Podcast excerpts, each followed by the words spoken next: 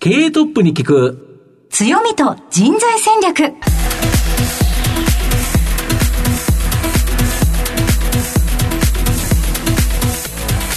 毎度相場の福の神こと藤本信之です。アシスタントの飯村美希です。経営トップに聞く強みと人材戦略。この番組は相場の福の神こと財産ネット企業調査部長の藤本信之さんが注目企業の経営トップや人材戦略を担うキーパーソンをゲストにお迎えしてお送りします。企業を作るのはそこで働く人という形なんですがゲストには毎回事業戦略上独特の強みとその強みを生かすための人材戦略。じっくりと伺っていきます。はい。今日は一体どのようなお話が聞けるのでしょうか？そうですね。今日はですね僕の、えっと、ふるさとである神戸、はい、神戸に会社があるですね医療関係で、はい、まあ非常に面白い仕事をしている会社ご紹介したいなと思います。はい。それではこの後早速トップのご登場です。この番組は JAC リクルートメントの提供でお送りします。経営トップに聞く。強みと人材戦略経営トップに聞く強みと人材戦略。本日のゲストをご紹介します。東証ジャスダック上場、証券コード4572、カルナバイオサイエンス、代表取締役社長、吉野光一郎さんです。吉野さんよろしくお願いします。今日はよろしくお願いいたします。よろしくお願いします。お願いいたします。では吉野さん、早速なんですが、カルナバイオサイエンスの事業内容のご紹介をお願いします。当社は医薬品の研究をしている会社で、がんとかリウマチとか、まだいい薬のない分野にいい薬を作っていこうという会社なんですけれども、はい、薬の研究にはすごくお金がかかりますので、お金を作るビジネスも一緒にやってます。っていうのは、はい、自分たちが研究のためにいろんなものを作るんですね、研究の道具を。はいはい、で、それを他の製薬企業に売ってですね、お金を稼ぎながら研究を進めるというビジネスモデルです。はい、はい、ありがとうございます。後ほどまた企業についてじっくりと伺っていきたいと思いますが、まずはトップは企業にとって大切な人材であり強みでございます。吉野さんのお人柄に迫らせていただきたいと思いますので、しばし質問にお付き合いお願いいたします。では、生年月日を教えてください。えっ、と、昭和24年の3月25日生まれです。はい。現在おいくつでいらっしゃいますか？えっ、と、72歳です。はい。子供の頃、お父さんお母さんのご職業を教えてください。父はですね、経理とか財務の専門家で、はい、そういう仕事をずっとやっておりました。で、母は専業主婦でした。はい。子供の頃、吉野さんはどのようなお子さんだったのでしょうか？まあ、学校から帰ってきたら、ちゃちゃっと宿題をやって、はい、あとは近所の子とこう、みんなでわーっと夕方暗くなるまで遊ぶと。はい、今のように塾に行ったりとかですね、うん、習い事なんて一切なくてですね、おおらかに子供時代を過ごしておりました。はい、でも、ちゃっちゃっと宿題を済ますっていうのが偉いなと思うんですけれども、そういうところは、お勉強お好きでしたか？まあまあですね。まあまあでしたか。特にお好きだったか科目とかは何でしたか？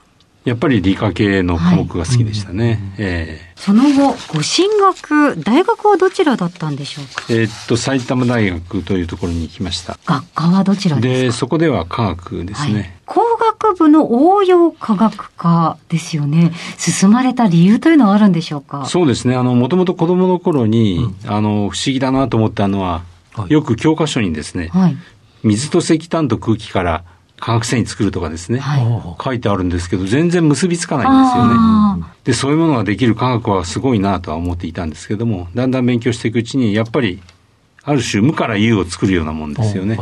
で、非常に面白いなと思って、科学に進もうと思いました。その後、東京工業大学の大学院にご進学されるんですね。そうですね。はい。院に行かれようというのはどういったところでしょうか？やっぱりあの研究者として独り立ちするためには修士じゃないとなかなか研究ができないということで、えー、修士課程で2年、実験に明け暮れましたね。最初の社会人のスタートはどちらでしょうか？あの、金棒に入った後、半年間はですね、工場でこう実習っていうのがあったんですね。はい、全然関係のない合成繊維の大工場でですね、はい、山口県の豊富ってところにあったんですけど、そこで半年間実習をした後、大阪の研究所でずっと研究をすることになったんですけど、まあでも、全然そういう大工場なんていうのは、大学ではイメージできないところでしたので、非常に勉強になりましたね。はい。どんな思い出がありますか？火事ですね。火事が工場が火事になったんですよ。それ、すごいびっくりな、びっくりなワードが出てきましたが。そうそうそうあの、合成繊維を、あの、温めるんですね、釜の中で。はいはいその時に、その温める溶媒が加熱して、火が出たんですよね。間違って、失火しちゃったとこう。金属が擦れて、ああそう火花が散って高温の、ええうん油に火がついた。で、わその時は我々もうはい。勤務終わって、はいちょっと、あの、同期の仲間と街にはい出ていたんですけど、はい工場の方からモコモコモコっていやー煙が上がってですね。黒い煙が。そう。それでみんなで駆けつけてですね、消火はしませんでしたけど、うんええその後のその後始末が大変でしたね。あの、工場内の清掃とかですね。まあそうでしょうね部分火災で済んだので、ええよかったんですけど、はいはいああいうのもす本当に安全は大切だなと思いましたね。あそうですねまあ、そそうですよね。でも一番のところ、じゃあ確かに身に染みたというところですね。その後、東京に来られるんですか？いえ、ずっと大阪の大阪に。研究所で研究しておりました。そちらでは何をされていたんですか？医薬品の研究ですね。あの、まあ、心臓の薬とかですね、リウマチの薬とか、い、ろんな薬の研究をしました。その後というのは、どのようなご経緯があって今に至るんですか？まあ、ずっと、あの、定年まで金棒で研究をするというつもりで会社に入ったんですけど、はい金棒の経営がだんだん傾きまして、そうですね。それで部門の切り売りが始まったんですね。あで、5つの部門があったんですけど、その中の薬品部門がですね、はい。外資系の会社にいきなり売られましてですね、カネボウってやっぱりドメスティックなもう本当に日本の会社ですよね。もう典型的な日本の資本主義のを体現しているような会社ですね。そうですよね。ええそれが外資系。びっくりですよね。なえ、どこの国だったんですか？えっと、オランダのオルガノンという会社に買われたんですけど、はい。約650名がですね、は一挙に金棒からオルガノンに移っていったんですね。急に英語が必要になったりとかするんじゃないですか？そうなんですよ。突然ね、英語で会議をすることになりまして。それで、まあ、私は若干できたんで、はいまだ良かったですけど、多くの人間ははいできなくてですね、うん会社がトエイックの試験を受けさせて、はい。はい。720点が最低ラインということでですね、みんな学校に通ったりして、大変ですね。で、その代わりそれクリアするとなんかご褒美もいただいたようですけど、うんで、みんなそれなりに喋れるようになりましたね。はいで、やっぱり本国のはい人たちとコミュニケーションしなくちゃいけないから、英語は極めて重要なツールでしたね。で、また実践ですぐ必要になるものだから、皆さん上達も早かったでしょうね、きっと。そうです。迫られてますもんね。うん。そうなんですよ。そうでしたか。なかなかない経験ですよね。大体あの最初はあんまり英語が好きじゃなかったから、日本の会社はい。行ったのに、いきなり、そう思ってますよね。それがいきなり外資系の会社になったんで、もうびっくりしました。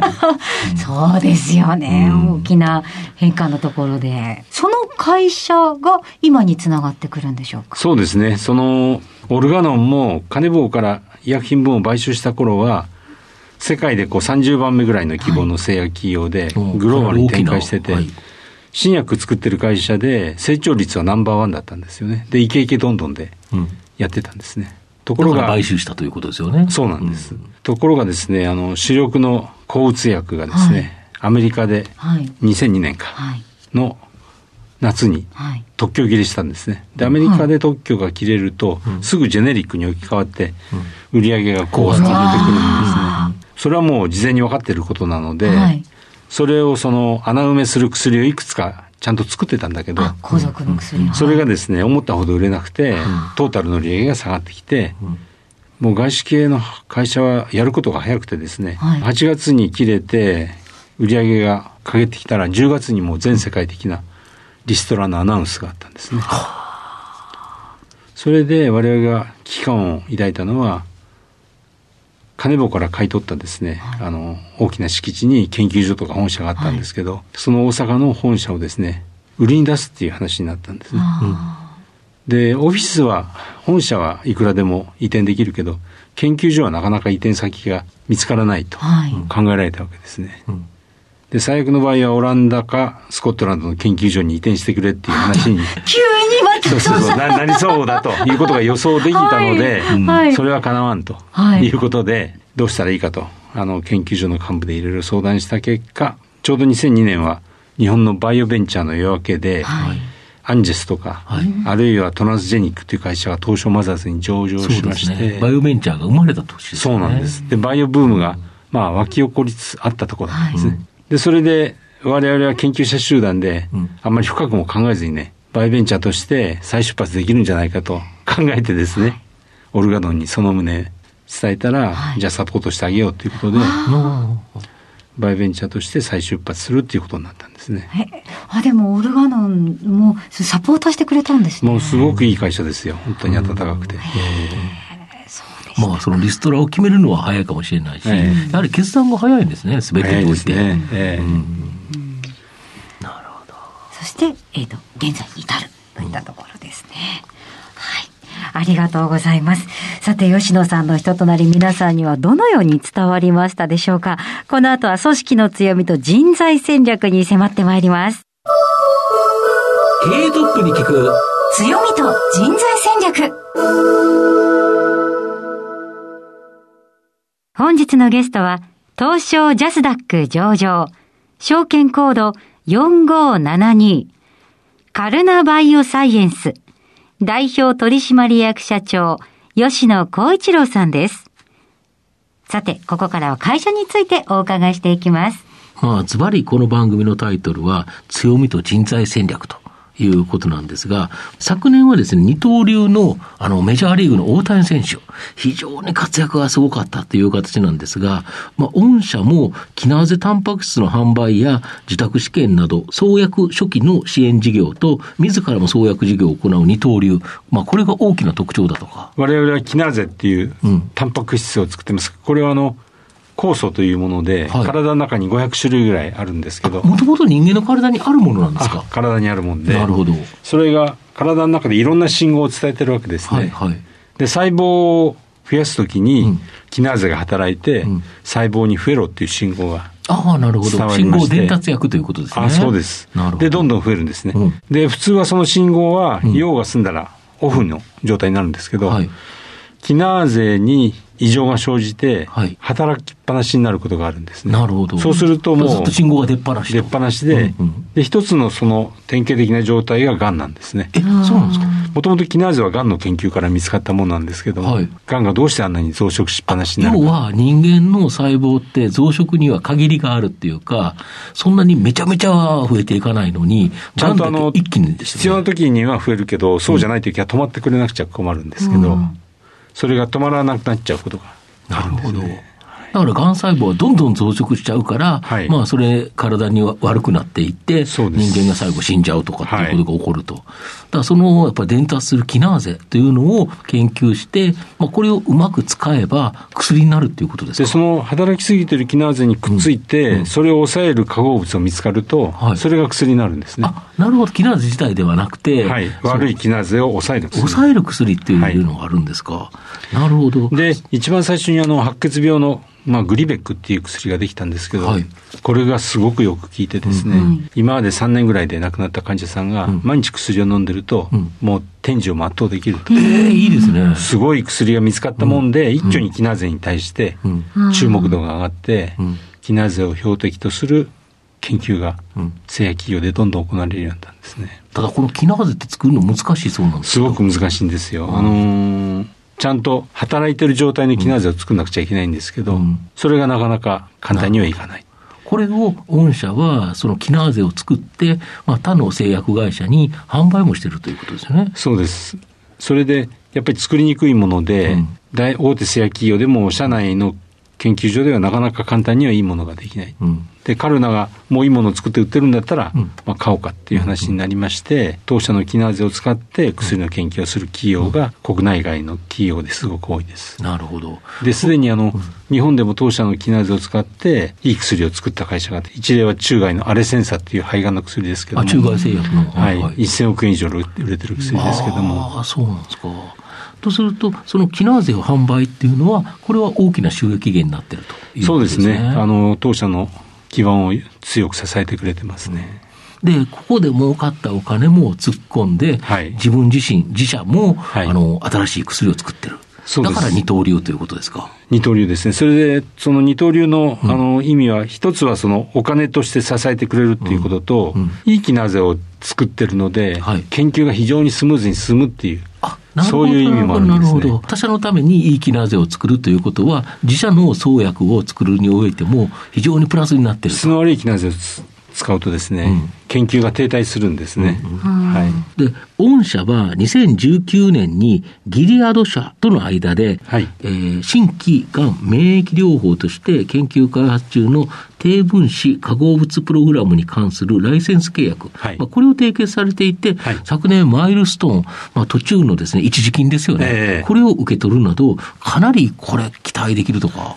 そうですね。あの、私たちもこれは世の中に大きく貢献できるではないちなみにギリアドってどんな会社ですか？ギリアドはですね、はい、もうあの、世界15番目ぐらいの巨大なその、でですよね。企業に成長しましたけど、もともとはバイオベンチャーです。けど、うん、あ、そうなんですか。それで、革新的な薬を作り出すっていうのがギリアドの大きな特徴で、はい、エイズをですね、死の病から、共存できる病に変えたのはギリアドのエイズの薬だし、うん、C 型肝炎もですね、はい、治療薬がなかったところに、はい、ギリアドがえー、数年前に肝炎ウイルスを殺す薬を作ってくれたもんで、うん、完全にそのウイルスを体の中から追い出すことができて、ね、型肝炎を感知させることができる。感知させることができるようになったんですね。うん。うん、で、ギリアドが次にその重要なターゲットとしているのは、この癌をですね、はい、治そうっていうのがですね、今までの薬は1年とか2年延命させる効果はあったけど、うん治すところまではなかなかいかなかったんです、ね、なるほど、がんを弱めるだけであって、進行を、はい、だけど最終的にはっていう形だったのが、がんを完全に完治させる完治させる薬いいですよね。を目指してるんですね。夢ですよね、人類の。はい、で、当社が導出した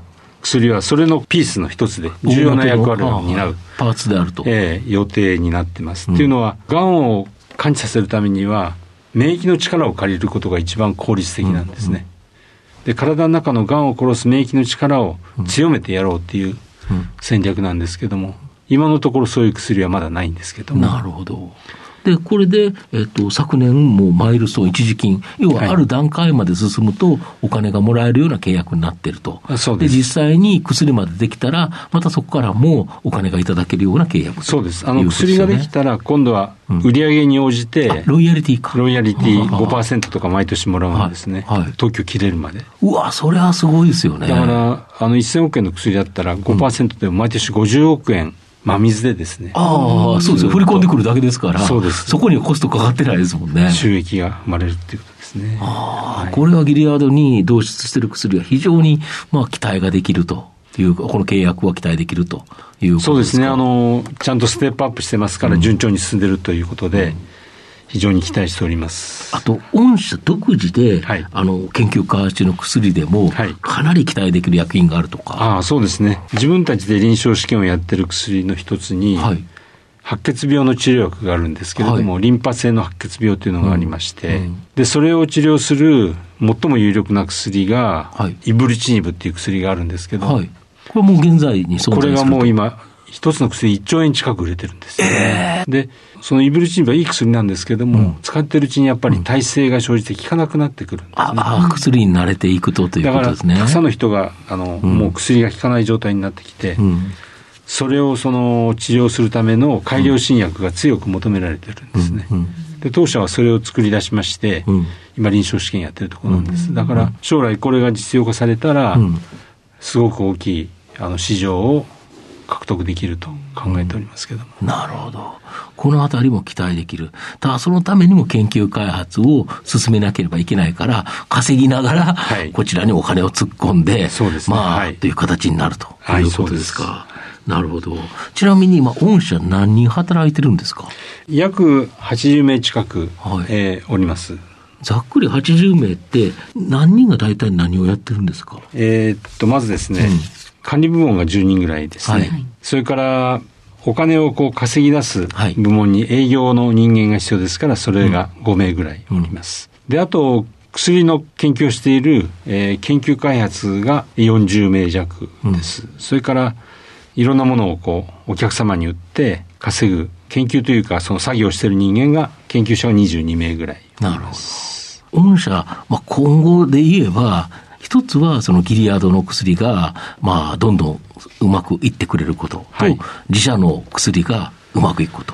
そうですね。この二つですか？はい。あのー、今紹介した白血病の薬以外にも、うんいくつかあの臨床試験あるいは臨床試験間近のものがございますので、うんはい、これから次々と臨床試験を行って世の中に薬を送り出していきたいなと思ってます。うんすごくやっぱり人類にとってという感じですよね。日本人じゃなくて、全世界ですよね。そうです。あの、我々も非常にやりがいのある仕事だと思っております。うんうん、人の命を救うってやっぱりすごいことですよね。ちょっと話は脱線しますけど、ノーベル賞を受賞した本庄先生とか、はいはい、あるいはその、リウマチの薬を作った阪大の岸本先生が口を揃えて言っておられるのは、はいうん、何が一番嬉しいかというと、患者さんが先生のところに来て、先生のおかげで私は命が助かったと。うん。すごく感謝してくれるのが一番嬉しいと、それを励みに研究してるって言ってましたね。まあそうですよね、はい、やっぱり人の命を救うってなかなかできないことだし、で、自分のコツコツとした研究開発、はい、これが実ってっていうことでいうと、やっぱり嬉しいことですよね。まあ、それはお金儲けで、まあ、株式会社なんで、まあ、証券市場ということでいうと、儲かる儲からないっていうところがあるとは思うんですけど、やっぱりその大きなモチベーションとしては、やっぱり人の命を救う、なんか役に立ちたい。そう思いますよね。はい。うん。御社のその経営理念とか、なんか考えてなんかあるんですか？あの経営理念というのは、やっぱりひたすら真面目にやることですね。あの最近はあのジェネリック医薬品で、この厚労省に申請したのと違う方法で薬を作ってですね、うん発売中止になるケースが相次ぎましたけど、はい、やっぱり薬っていうのは本当に決められた手順でちゃんとやらないと不純物が混じってきたりして、うん。うん。それで、ねえー、命を奪われる人も出てきたりする、非常に重要なものですので、ルール通りにきちっとやると。しかし一方、研究の場合には非常にフレキシブルにやらなくちゃいけないんです、ね、なるほど。ところがカチカチとやっても仕方ないと。はい支援事業でやってるような、うんうん、ちゃんとその化合物を評価して、うん、あるいは申請資料として使うようなものは、うんうん、ルール通り借子定規にやらなくちゃいけないと。うんうん、この両方をちゃんとやるということが重要ですね。ああ、なるほど。要は、まあ、創薬、新たなものを作るっていうところでは、今までの常識と違うことをやってみないと、はい、そこにブレイクスルーがなかったりするとか。そうです。ああ、だけど、きちんとその薬として最終的に提出するためには、ちゃんときちんとしたデータを取らなきゃいけないから、もうそこは借子定規にやんなきゃいけないと。そうです。あの、前臨床試験やるっていうのは難しいですよね。そうですね。だからちゃんと分を分けて、うん、それに向いた人をこう振り分けてですね。そうですよね。それはやっぱり人によってですよね。人によってきちっとやることが非常にこう、得意な自分に合ってて、それでやると力が出るって人と、それはもう窮屈で全然ダメと。しかし、研究やらせたらもう自由自在にやってですね、いい成果を出すっていう、二つのパターンの人がいますので、それこそ人材をですね、あの、見極めて、ちゃんとそういう人を配置していくってことがすごく重要ですね。なるほど。経営者としては見極めるっていうのが重要と。はい、人材をと。はい、で、今はその80名おられる中で、どうやって採用してるんでしょうか、えっと、採用はやはり、あの、自社のホームページに出したり、うんうん、あるいはその、文科省がですね、大学に求人を流してくれる仕組み等があって、そういうところに流す。プラス、うん、え人材紹介会社に、えー、依頼して、探すと。あとはその、えー、我々のあの個人的なネットワークを通じて誰かいないかって探すこともありますけども。なかなかでも見極めるのも難しそうだなと思いますが。まあ、ただちょっと仕事をやらせてみるとですね、大体分かってきますね。ああ、はい、そうですね。えーそれはやっぱりご自身もずっと研究畑にいらっしゃったから、どういうタイプの研究者かっていうのがよく手順で分かったりするんでしょうか？私はもうフレキシブルに研究するのがじゃやっぱり好きでしたね。パッとこう、ひらめいたりとかするのが得意な方だったんですね。なるほど。一つ質問があるんですけれども、はい、このカルナバイオサイエンス、はい、バイオサイエンスはなんとなくわかるんですが、はい、社名の由来は何でしょうか？そうですね。あの、会社作るときにやっぱり一番苦労したのが社名の決定ですよね。うんで ABC 順でこう上の方に行った方がいいと思って、ずっとつけてたんですけどなかなか A と B ではなくて、はい、で C のところで、はい、えー、ある人間がですねローマ神話の女神で、はい、カルナっていうお姫様がいると。でそれはあの健康を守る女神、えー、だからい。いのではないかと。それで、ウェブページのアドレスが取れるかとかですね、あるいは他の人が使ってないかとか調べたらなかったので、じゃあそれにしようということで、カルナにしたんですけども。あ、ぴったりですね。健康の女神ですか。健康の女神らしいです。はい。この番組、ちょうどお昼に放送してるんですけど、はい。所長のランチ何が多いんですか？私は、ね、今場所はどこでしとあの神戸でしたあ神戸のポーターアイランドポーターアイランドですよね。お昼はすごくあの軽く取ることにしてるんですね。それで、はい、あのちょっと血圧が高かったりするので、はい、塩分量ですね。1日6.5グラム以下にしなさいとか言われてるので、はい。塩気が少なくてエネルギーもそれほどないっていうことになると、うん、まあ、サンドイッチをですね、はい、買ってきてちょっと食べるとか。あコンビニとか、まあ、そういう、えー、そうですね。割と時間短めにっていう感じですか？そうですね、15分ぐらい。ああ、そうですか。うん、まあ、あと最後の質問になるんですけど、社長の愛読書のですね、まあ、この番組のリスナーに、まあ、おすすめの本、なんか書籍ってありますか、まあ、一つは、あの、自分の仕事に関係したバイオ関連のいろんなこう、はい、新しいものが出ると読みますけど、うん、あとはですね、あの、青空文庫っていうのがありますよね。はい、あれでいろんな名作を読みますから、はい、何回も繰り返し読むのは、まあ、谷崎潤一郎とかですね、あるいは、えっ、ー、と、芥川龍之介。はい。やっぱ小説が好きですか？そうですね。で、あとは、ちょっと歴史を勉強するときは、うん、半藤利和さんのこの本とかですね。そういう、まあ、昭和史ですね。あ、昭和史ですか。で、その半藤さんつながりで、あの、奥様のおじいさんが、夏目漱石ですから、半藤さんの本を読むとそういうことも出てくるから、夏目漱石ももう一回その、まとめて読み直してみたいなと思ってるところなんですけども。なるほど。はい。ありがとうございます。改めまして本日のゲストは東証ジャスダック上場カルナバイオサイエンス代表取締役社長吉野光一郎さんでした。吉野さんありがとうございました。どうもありがとうございました。経営トップに聞く。強みと人材戦略。それではここでお知らせです。東証一部上場 JAC リクルートメントは世界11カ国に展開するグローバルな人材紹介会社です。スペシャリストや管理職の人材紹介を通じて、長年にわたり多くの企業の成長に貢献した実績を持ちます。当社では、役員、CFO、CIO、本部長、社外取締役などの経営幹部層の人材紹介に特化した専門部署、JAC エグゼクティブを構え、企業の経営課題解決を支援しています。経験豊富なコンサルタントが経営課題をヒアリングし、課題解決に導く人材をご紹介いたします。企業の経営改革を担う人材など、経営幹部の採用なら、東証一部上場、証券コード 2124JAC リクルートメントにお任せください。お送りしてきました経営トップに聞く強みと人材戦略そろそろお別れのお時間です今日のゲストはカルナバイオサイエンス代表取締役社長吉野光一郎さんでした。さて藤本さん帰り際吉野さんとお話ししていました。すごく女性が活躍している会社さん。なんかね社員の6割が女性で、はい。はい、非常に女性が働きやすいので、うん、なんか赤ちゃんがバンバン生まれると、はい、今もう3人ほど産休に入ってるとか。やっぱりいいですよね。それだけすごく環境がいいってことですよね、うん、そうですね。働きやすいっていうことなんでしょうね。はい。なんだかそのような話もじっくり聞けて楽しかったですね。はいはい。ということで皆さんぜひぜひ番組を最初から聞けなかったという方も終了後はラジコのタイムフリーはもちろんポッドキャストでもお楽しみいただけますのでぜひラジオ日経のウェブサイトチェックしていただければと思います。それではここまでのお相手は相場の福の神財産ネット企業調査部長の藤本信之と新村美希でお送りしました。来週のこの時間までほなまたお昼やで。経営トップに聞く強みと人材戦略この番組は JAC リクルートメントの提供でお送りしました。